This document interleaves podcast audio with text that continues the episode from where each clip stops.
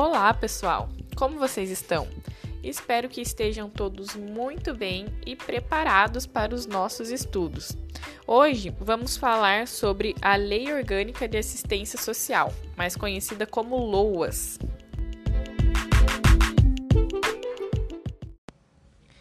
Vamos iniciar nossos estudos hoje sobre a política de assistência social, chamando atenção nesse momento para o conteúdo desse tema enquanto política da Seguridade Social brasileira e sua organização dentro do território brasileiro.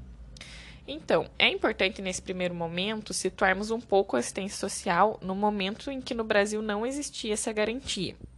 No início do século XX, o Brasil passa a ter algumas mudanças em seu cenário. Aí surgem umas medidas protecionistas implantadas pelo presidente da época, que era o Getúlio Vargas.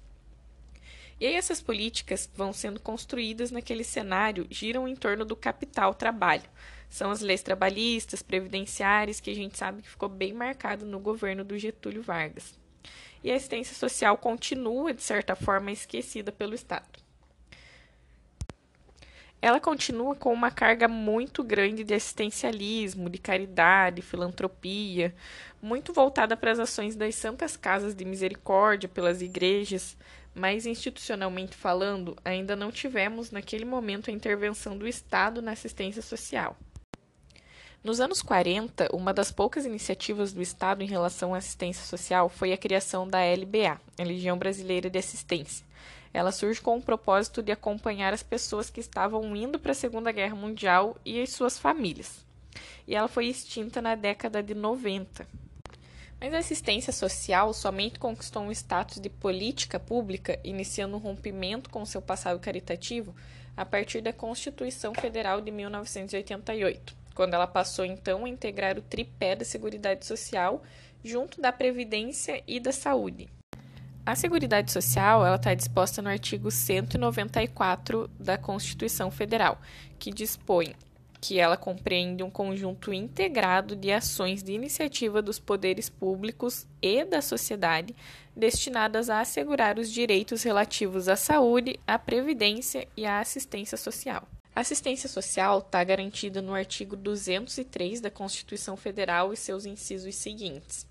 É, esse artigo dispõe no caput que a assistência social será prestada a quem dela necessitar, independentemente de contribuição à Seguridade Social, ou seja, ela será prestada às pessoas em situação de vulnerabilidade e ela independe de uma contribuição antecipada.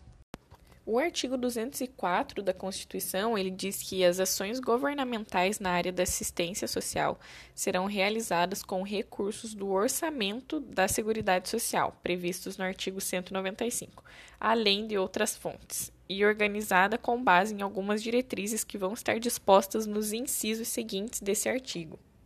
Apesar dessa previsão constitucional, é somente cinco anos após a promulgação da Carta Magna que a política pública da assistência social vai ser regulamentada, através da Lei 8.742, de 7 de dezembro de 1993, a Lei Orgânica da Assistência Social, também conhecida por LOAS. A LOAS divide-se em seis capítulos. O capítulo 1 ele vai tratar das definições e objetivos, ou seja, ele vai definir o que é política de assistência social e quais são os seus objetivos dentro do cenário brasileiro. O capítulo 2 ele trata dos princípios e diretrizes. Quais são os princípios, os valores que norteiam essa política, o trajeto que essa política vai percorrer para é, realmente se concretizar enquanto política pública, né?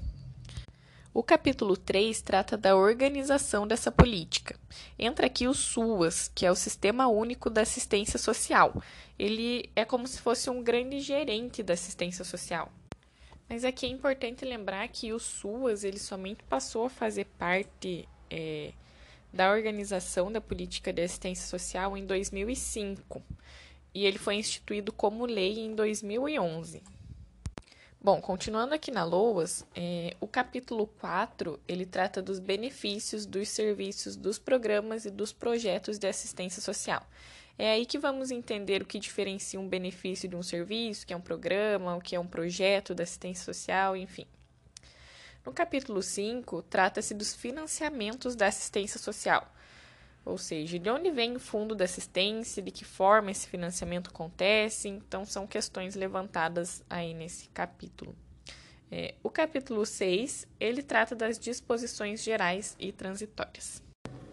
O núcleo ou foco principal dos serviços assistenciais ele é constituído pelas famílias vulnerabilizadas pela pobreza e exclusão social.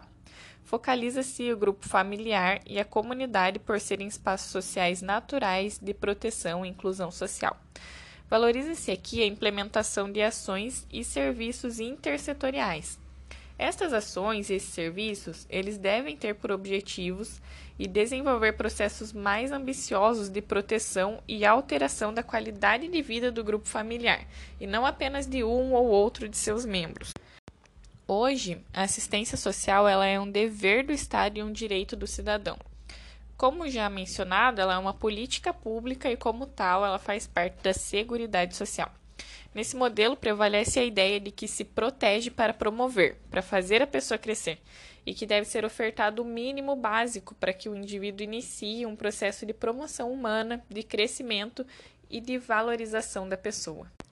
O centro de ação da política de assistência social é a família, visto como elo integrador das ações e com foco de programas específicos.